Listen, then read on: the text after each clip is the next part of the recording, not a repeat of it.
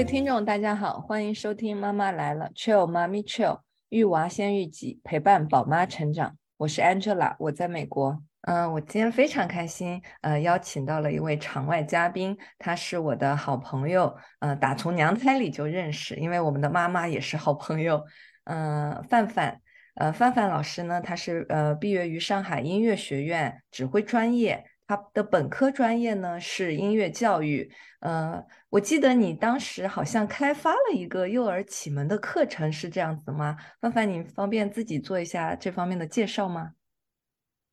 对，在我读研究生的期间，然后呢，我就还在这个课外的时间，就是跟一家机构合作，就是呃，开发了这样的，在他们机构开发了这样的一个幼儿启蒙。当时针对的孩子大概就是幼儿园四到六岁的这个孩子的音乐启蒙。那主要呢就是介绍一些音乐知识，通过一些音乐游戏啊，让他们简单的感知一下这个音乐，然后甚至呢，这个这个嗯音乐课程啊，它还有一个，它起源于一个故事的，他们叫一个纸乐团。这个纸乐团是怎么来的呢？听说是呃。不知道是哪个国家，二战以后，这个因为经济的萧条，就是环大环境的这个衰落嘛，这个国家的小朋友就是没有再有机会，就是嗯学这个乐器了。然后他们的音乐老师呢，就想了个办法，用纸做了这个乐器。然后呢，在这些纸乐器上面，他他们继续在练习啊，在也就是说，呃，在这些凭自己的这种想象力，在这些纸乐器上面弹奏着。然后多年以后，这些小孩子，然后嗯，一直不懈、坚持不懈的正在练习。他成了，后来成了就是世界各大乐团的这个首席各个专这个乐器的演奏家。那是从这个故事灵感出来，然后这个机构就把这个开发成，把这个纸乐团开发成一个课程，就是针对于这个。低龄幼儿的这么一个音乐启蒙课程，在这个课程当中，我们都会介绍所有乐器。那么交响乐中所有的这个，比如说弦乐呀、管乐呀，啊，比如打击乐呀，会介绍到这个嗯交响乐中基本的这些乐器。教他们认识啊，知道他们的模样长什么，他的这个音色是什么样的啊，大就最简单的这个演奏技法是什么样的，以及我们在上课的教学过程中，我们会请一个这个专业的，当我接上到比如说小提琴。会请一个小提琴专业的啊老师过来给他们给小朋友拉一段小提琴，然后也会让这些小朋友上去摸一下小提琴啊，感受一下这个呃拉这个弦的这个过程，或者是拨一下拨弦的这个音色会产生什么样的变化啊？小提琴长什么样？大概有多大？然后同那这个课中我们还会设计一个小环节，就是手工制作，呃用纸制作一个小提琴，就巴掌这么大的啊。小朋友如果他还不具备这个手工动手能力，我们会请现场的爸爸妈妈们来帮忙。那小朋友，比如说我负责递呃递一个那个双面胶，我递这个胶水，也通过一定程度上来参与这个制作的过程。那么，比如说我通呃一个月之后，我把这个弦乐的介绍完了，那么这个机构还会。就是指定一个师傅来制作一比一大小的这个小提琴乐器，那么孩子就拥有了自己人生中第一个乐器，而且是一比一大小，它不是玩具，那他就可以背着这个小提琴去找朋友玩，带到学校里给朋友展示啊。尽管它是纸做，但它一比一大小，所以它的逼真程度是非常好，而且它用的颜色也是非常啊漂亮的，它可以在上面画画、贴小贴纸、签上自己的小签名，然后呢啊可以呃再搞一个。小呃小背包把这个乐器背上去，它的展示功能也是比较强的。那当我们嗯，当然不是每一个人啊，就是每就是乐器能拿到，就是交响乐中所有的乐器，它是拿到比如说一个组别里面的呃代表性的一个小乐器。嗯，那个机构我当时记得就是他也做过。整套完整的这个纸乐器，还让小朋友拿着这个完整的纸乐器在台上演奏过。那么真实的那个好像是在乐池里面，小朋友在台上啊，比如说要小提琴拉起来了，那全体拉小提琴的小朋友就起来啊，模仿这个拉弦的动作，然后底下的那个乐池里面的真实乐手就会演奏这个呃音色。嗯嗯，哎，乐器就是体验感非常强，小朋友也觉得特自豪。也是。在他们对对，在他们小小的年纪的这个眼中，他们就在演奏了，他不觉得这是的我就在演奏，而且我在演出，我就是小小演奏家啊，做过这样的。一次，但是那场演出不是我指挥的，是另外一个他们跟他们一起的这个，嗯，最初开发呃，最初就是说建立这个机构的这个呃成员他们来做的这个一个演，我觉得特别有意义，所以我当时呃听完。他们这个就是让我去，呃，邀请我去参开发这个课程的时候，我就非常感兴趣，就就是冲着这个纸乐团去，然后开发了这个课程，大概上了有三轮，也就是一这个课程是一年，也一个阶段，呃，就是呃一个完整的轮回是两年，我大概上了三年左右吧，嗯，也就六呃三三呃六年，说错了，应该是六年，嗯嗯嗯嗯嗯嗯。哦，太好了！那我觉得真的是邀请到很对的人来讨论我们今天关于儿童期的音乐启蒙这个话题了。嗯，谢谢范范。接下来我想调转一下这个风格哈，就是嗯嗯，你也成为了母亲嘛，就是呃，我也是一名母亲，呃，我就想问你一个嗯很实在的问题，那作为母亲之后，你是如何在你自己娃身上去实践这样子的音乐教育的呢？嗯，我很少给他听，就是一些所谓的儿歌，还有就是给他听一些就是什么励志呃励呃有利于这个智力开发的一些什么古典乐曲，这个我真的不太做，但是有非常非常少啊。我比较喜欢带他去看一些就是沉浸式的，比如说儿童剧，现在有很多就是针对。低龄幼儿开发的这种儿童剧，嗯，然后比如说像是你是演奏家，还有个是小枕头不睡觉，比如说是那个呃纸先生萨蒂，他们内容都比较简单，而且比较会抓低龄幼儿的那个点，非常符合他们的这个生理特点跟心理的特点。嗯，比如说像撕纸这个名场面，所有做过妈妈的人都会提，就是。经历过这个，撕，小朋友喜欢撕纸、抽纸巾这个过程，呃，他把这个场面就搬到了舞台上面，小孩子就参与的非常的这个。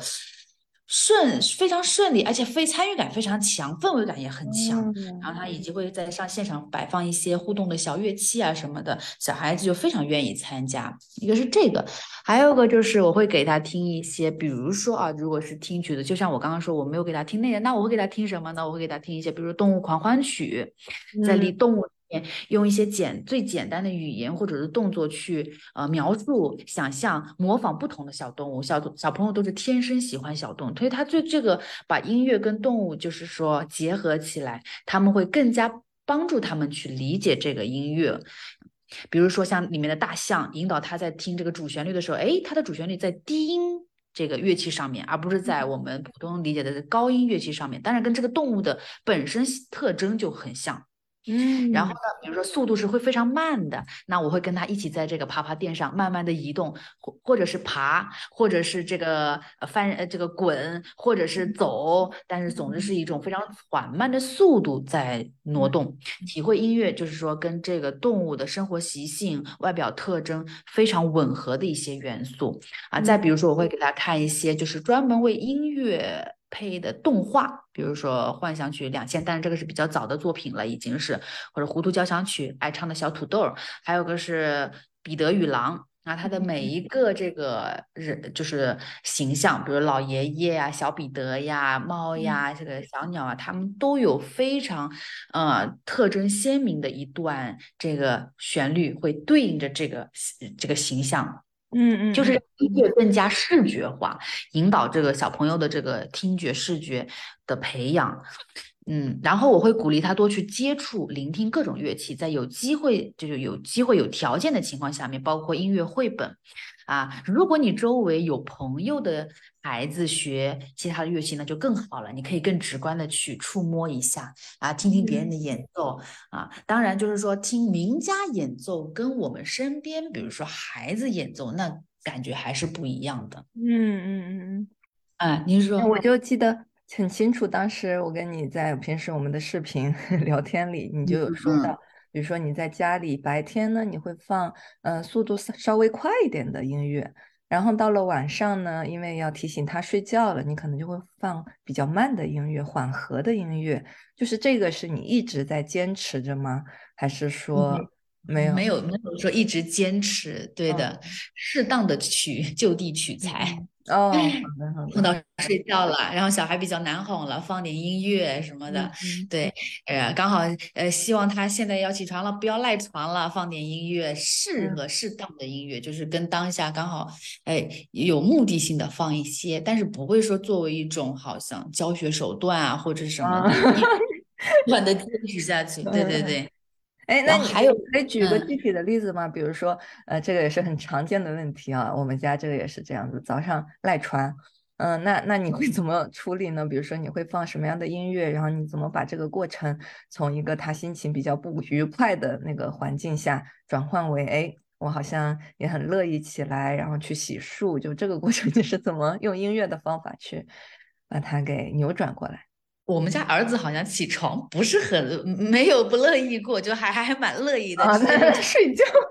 晚上睡觉的时候是我好像采取方式比较多的。嗯在我在听就是选择的上面的时候，刚开始也是听一些，就比如说一些大提琴比较缓和的一些小夜曲呀，从这个方向上来。但是后来发现，现在有很多的这种呃。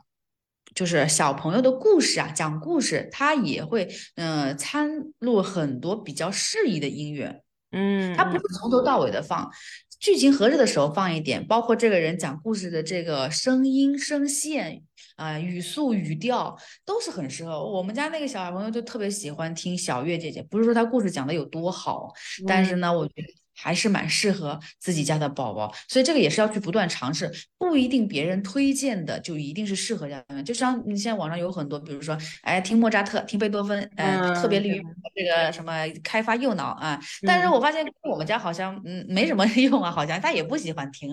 嗯，OK OK，他对于周边的环境对小朋友的影响也是很大。比如说我们家就有住家阿姨，嗯嗯，然后呢，发现住家阿姨她。因为小朋友嘛，就免不了有时候会唱一唱歌哄哄他睡觉什么的。那我碰到就有好几个阿姨，可能是因为地域口音的差异性，呃，在我们呃就是听过来，有时候唱唱歌，比如说发音不是特别特别，经常我发现他把宝宝大调欢乐的歌曲唱成了忧伤的小调。我我在旁边听着吧，就是也不好打断，但是呢也很担心这个会不会听着个性就会啊变忧郁了这个。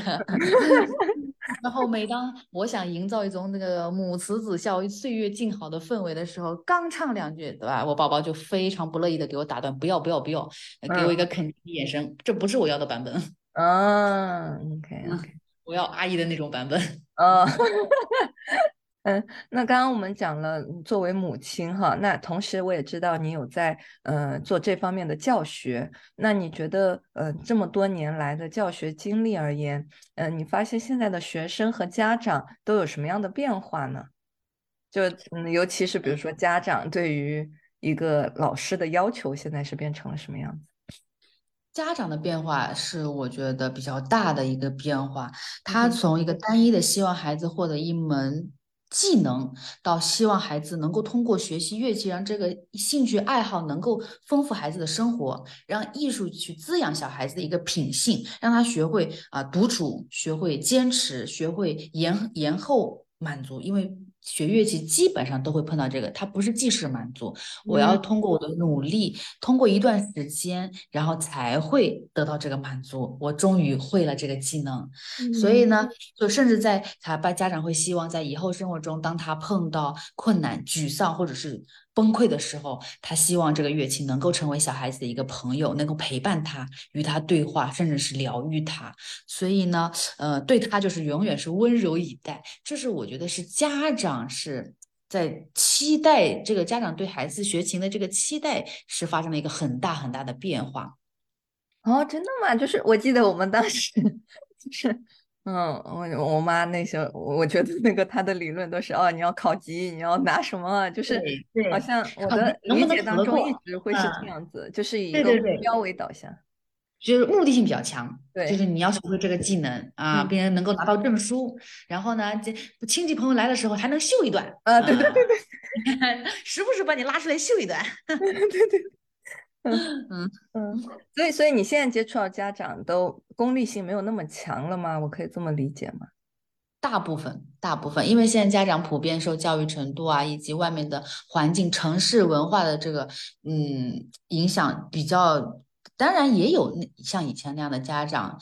但是通过一段时间的洗脑，他们也会慢慢慢慢的改变自己的原原来的初衷。那你有没有看到，比如说因为家长的这个呃理念的改变，学生发生了什么样的变化呢？他会变得更加容易坚持下去。本身学乐器都不是一件能够单凭小孩子兴趣爱好坚持下去的。小孩子天性喜欢玩，那在这个学习的过程中，他可能要长时间的去独处，自己去克服一件比较困难的事情，而且是比较枯燥的事情啊。而且这个事情还是就是父母是呃代代劳不了的，是要他自己必须去独立去面对去完成的。嗯，但是因为家长的这个变化，那他的这个动力就会更加强了，甚至有些家长会亲自陪伴他这个过程，陪他度过这个过程。那他的这个价值感就会变强，那持续下去的可能性就会变强，这个爱好就会给他源源提供不断的这个动力，他能够继续坚持下去。所以你是建议家长应该要陪在孩子身边陪练吗？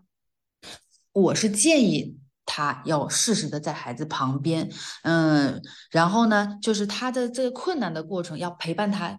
度过。在他最困难的，在克服这个技巧的这个中间陪他，帮他度过，而且及时的去鼓励他、引导他，陪他一起度过。当他克服了这个困难之后，要及时的去与他一起去分享他的这个成就感、满足感。嗯嗯，就我举个例子啊，比如说我这些都是源于我自己小时候的经历。比如说，我记得我们在练一个考试的曲是斗牛曲，练到后来我自己都好像做梦都在想起这个曲子一样。就是，但是 我我在这个过程当中一点都不快乐的原因是，我觉得我好像就会弹不好，就是就是自我否定这个过程特别的强烈。就我不晓得，如果你你现在如果我转换为一个母亲的角色，当我的女儿以后可能也要经历这个过程的时候，我怎么做才能更好的帮助到她呢？就是尤其当我女儿如果像我小时候一样有自我否定，然后会觉得这个是很枯燥。哦，好像看不到希望。我觉得这个一个是家长，但是还有一个就是老师，就是在这个过程当中，他会涉及到几个方面，一个是孩子，一个是家长，还有一个是老师。尤其是小月，呃，就不是小月龄，就是呃低龄幼儿去学的时候，你发现现在虽然我们没有像以前一样爸爸妈妈在后面记笔记了，但是呢，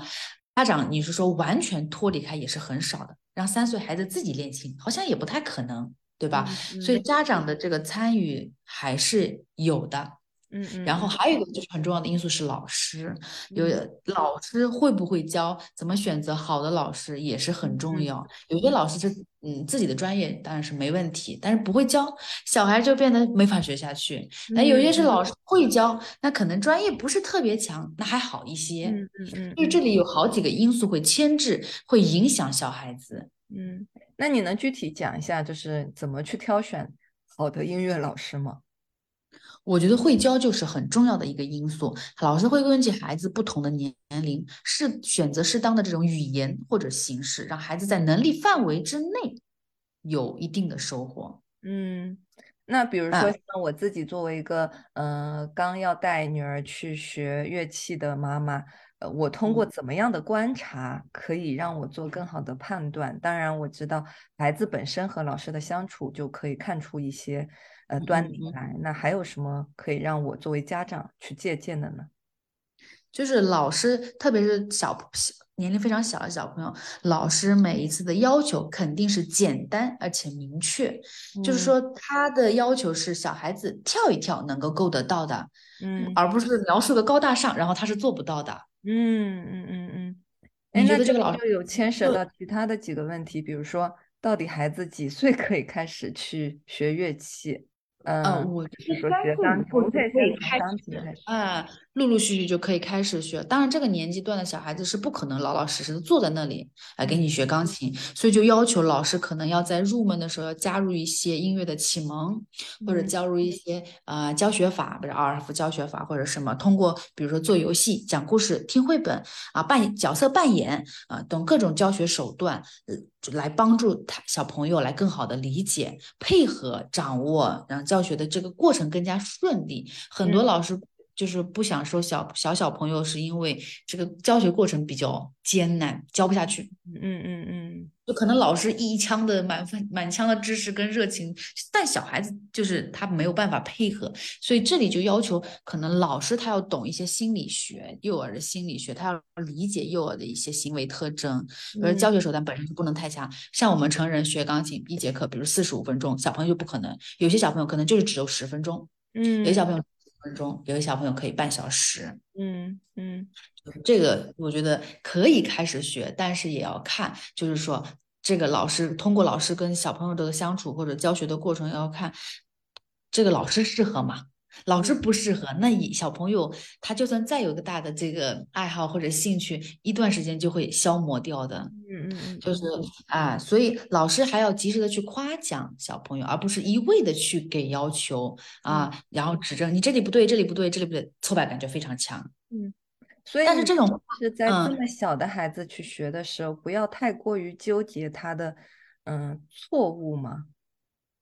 就是他的点错误是这样子的，就是他的知识点一定要少。他可能这个，比如说他今天教了一二三四五，我不需要他每个都掌握，哪一个是我一定要掌握的，哪一个是我不是通过这节课必须要掌握的，就允许他存在一些错。嗯嗯嗯嗯嗯，不是说我通过这一节或者通过这个曲子，我要解决所有的问题。可能通过这个曲子，我就解决一个问题。嗯嗯嗯，或者这一段时间我就解决一个问题，而且这个问题是就是通过呃一个解一个过程，孩子是能达到的。如果孩子你明显能够预判出孩子达不到这个要求，那你就不要提。提了他又达不到，通过反复练反复练他又达不到，那久而久之他就看到了我我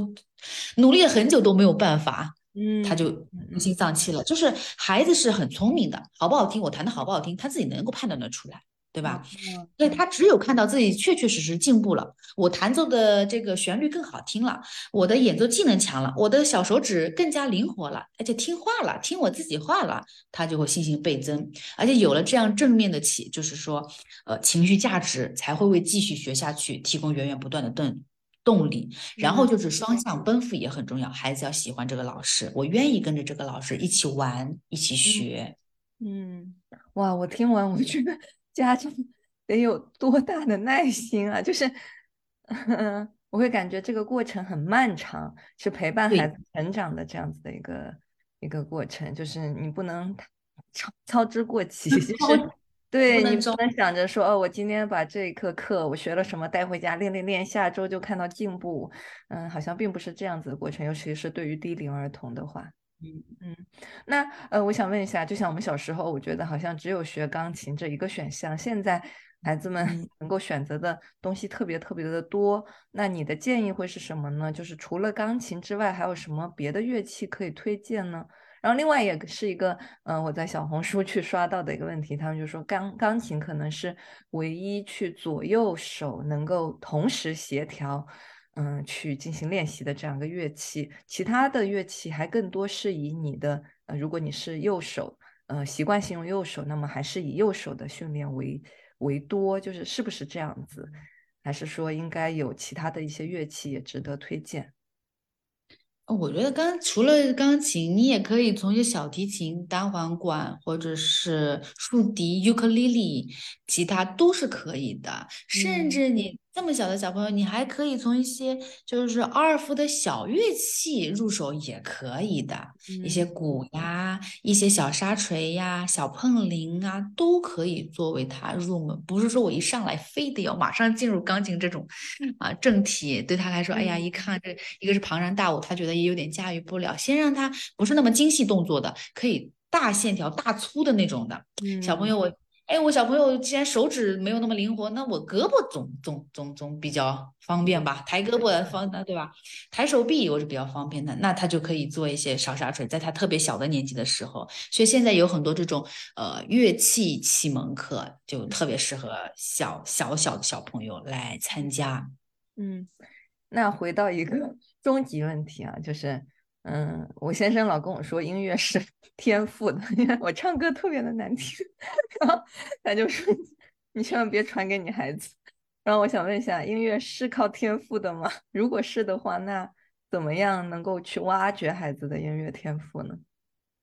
音乐确实是有天赋存在的，有些孩子天生音乐他就比较有这个比较灵气，对音乐这方面就特别有通性，对音乐。但是后天的这种发现引导也是影响很重要。那孩每一个孩子天生都喜欢音乐，没有一个孩子天生就很排斥音乐，我非常音乐，一听音乐我就要哭，很少，非常少，非常少啊。但是就是说我建议啊，不管他是。家长无论是呃喜欢或者不喜欢，尽量给孩子孩子就是营造一种我家是喜欢听音乐的，我生活中是充满音乐的这么一个氛围。嗯嗯嗯嗯，女孩子在家里多做一些就是音乐亲子律动啊，就是最小在的那个时候啊，把他孩子背在身上，跟着音乐抖一抖啊，走一走，跟着这个节节拍点走一走，动一动，蹲一蹲啊，都是可以的。鼓励小朋友们创造、探索身边的能发出声音的东西。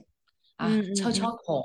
是不是啊？拍拍桌子都可以的啊。就是，那么与孩子一起聆听优质音乐，这个很重要。就是你不要一开始给他听这种不不太优质量不是特别好的这种音乐，尽量给他听优质音乐，然后参加各种音乐形式的这种活动。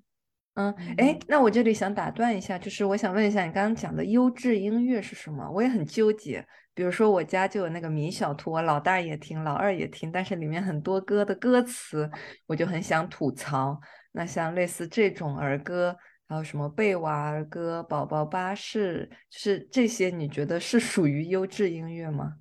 这些我都没有接触过，也没有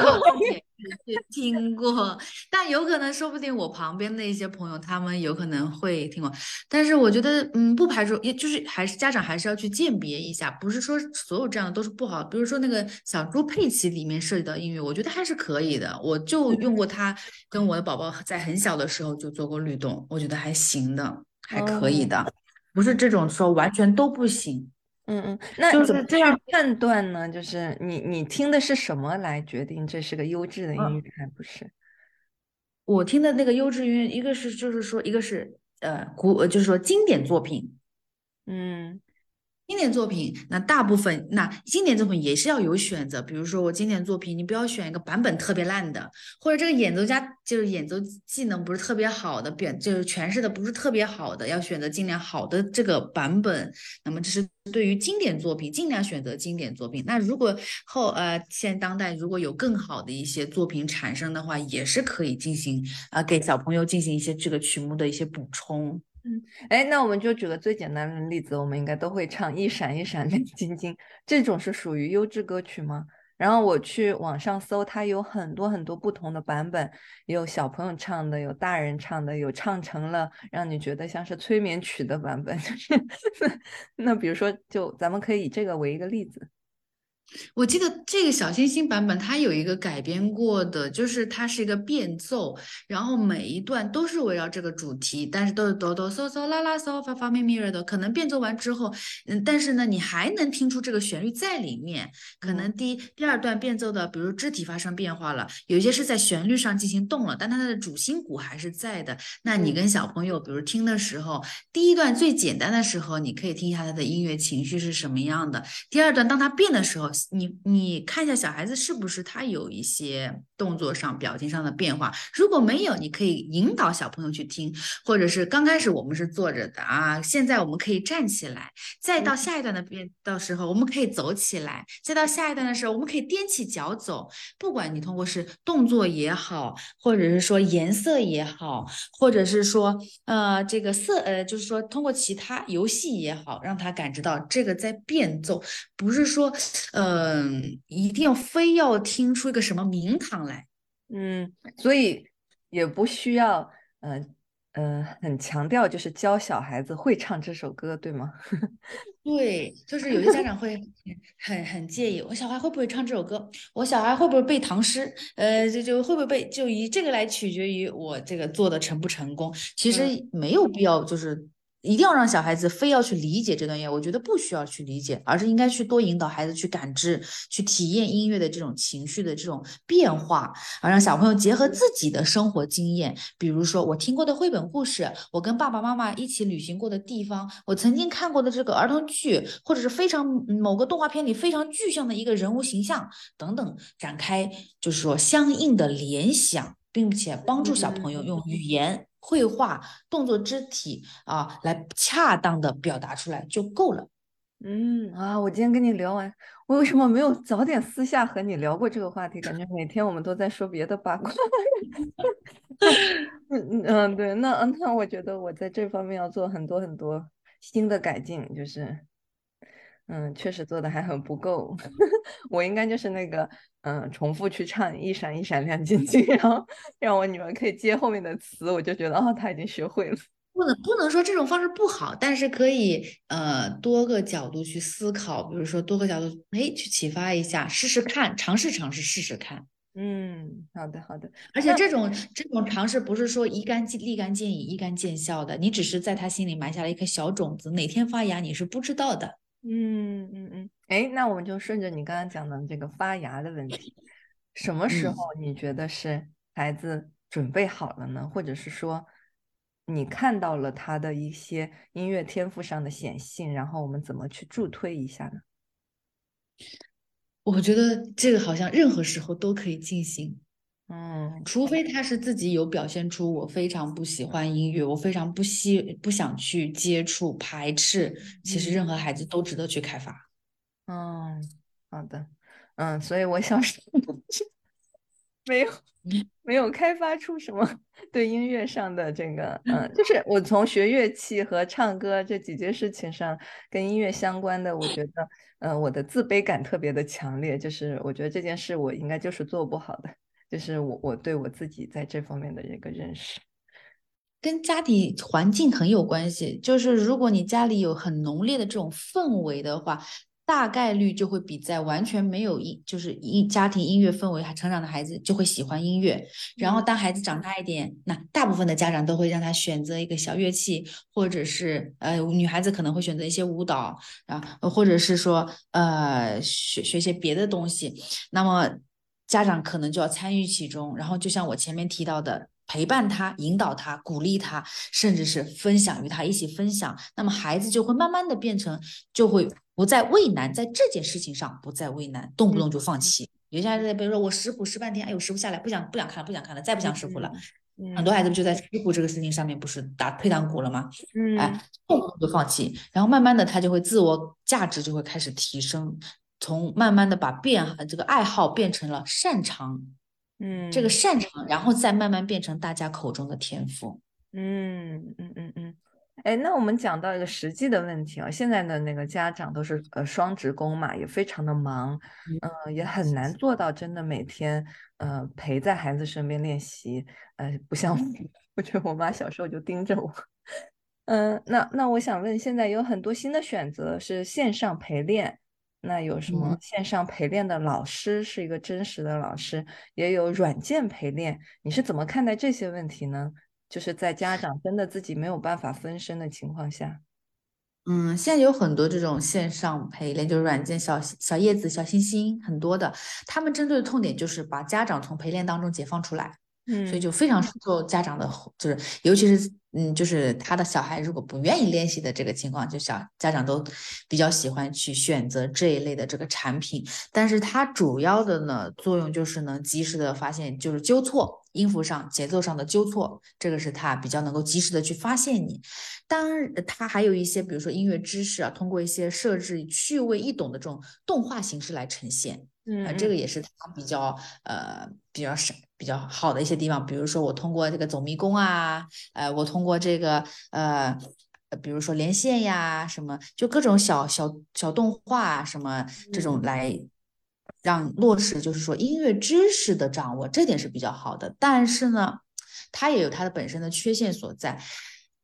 它关于练琴声中的，比如说呼吸、触键、句法啊，呃。这些是他是不能够解决的，是不能够代替真人来解决的。所以呢，嗯，作为老师的话，我们是不太建议家长去采用这种方法。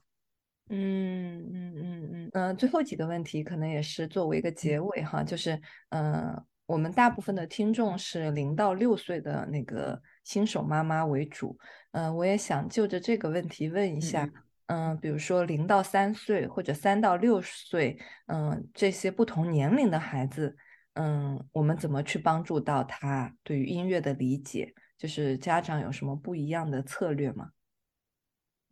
嗯，这部分的孩子，我觉得我建议就是。家长不要纠结于理解这个词，就是不要字面的去理解，说，呃，来理解这个字，理解这个事情，就是多引导孩子去感知、去体验音乐，是这个是最好的，并且呢，就是说，也还有个就是想象力的问题，就是你学乐器的话，音乐也好，它是需要你想象力的，但这个想象力并不是天生具备的，而是你后天培养出来的。比如说，我们听这个，呃，这个格里格的作品，他有一段非常著名的，就是描写山洞里的这种小妖怪、小妖精啊，活灵活现的。哎，他的比如说乐器的选择，当然就是零基，就是非专业的妈妈，她没有办法说出你这个乐器通过乐器、通过配器、通过声部，他来给你分析。但是他能通过人物形象，小朋友看过故事，看过这个动画片，肯定有看过这个。就这一类的形象，小妖怪、小妖精或者小精灵，应该这么说啊，小精灵这类形象，古灵精怪的，很精巧的。那把他曾经看在绘本里面看到过的这种人物形象，跟音乐结合起来，嗯，慢慢积累这种经验，他慢慢的以后听到音乐，他就开始会有这种画面感、想象感。这一点的培养非常重要，用语言也好，绘画也好，动作也好。嗯，好的，好的。呃，那三到六岁呢？你有什么建议吗？差不多，就是说难度上更加，就是说其实这些积累不是说是一个量的积累，而不是说从易到难。当然从易到难也可以，就像我前面提到的，有一些啊用为音乐特地配的那种动画，有一个作品是专门，比如说为一个蒸汽火车，呃，这个一个题材做的一个一个一个好像是交响乐作品，它就很。里面有蒸汽的这个声音，嗯，然后呢，还有这个火车从这个停在那里，一直到它起步，哎，到它到到达一个匀速行驶的这个状态，这里有一个速度的变化，小朋友能从中很明显的就能感觉得出来，你就可以带着小朋友从走到小跑到哎有一定的速度跑起来，通过这个来感知来感觉。嗯，哇，谢谢谢谢谢谢范范。嗯那，在节目的最后哈，就是我想问一下，有什么嗯总结性的，就是对于儿童期音乐启蒙这件事情上，你有什么想呃再跟大家分享的吗？嗯，就是不要把音乐启蒙当做一件很严肃的一件事情，就是融入你的生活，通过平时的这种听听、唱唱、玩玩。这个玩，我不仅仅是指的是音乐游戏这种啊，对，可能是呃色彩与音乐感知，可能是手工绘制。你看到过小提琴啊？我们可以用手指啊，呃木头呀，可以来。制作这些小乐器，达到形似就可以，不用达到非常相似。比如说，也通过演奏，通过真实小乐器，但是这个小乐器可能不是我们看到的这种钢琴或者小提琴，是小朋友的那种小乐器等方式来刺激小孩子的这种感官，使他在一种比较愉快的环境当中玩音乐，激发他对音乐的这种兴趣，感受音乐带来的这种快乐。嗯，好，谢谢。那在节目的最后，就是，呃，我相信听了这一期播客的，呃，大家都一定会收获满满。如果呃想联系范范老师的话呢，呃，我们也会把他的邮箱，呃，放在我们的 show note 里面，大家可以去联系他。嗯，也很感谢今天我的好朋友范范的到来，谢谢你的分享，谢谢，拜拜，拜拜。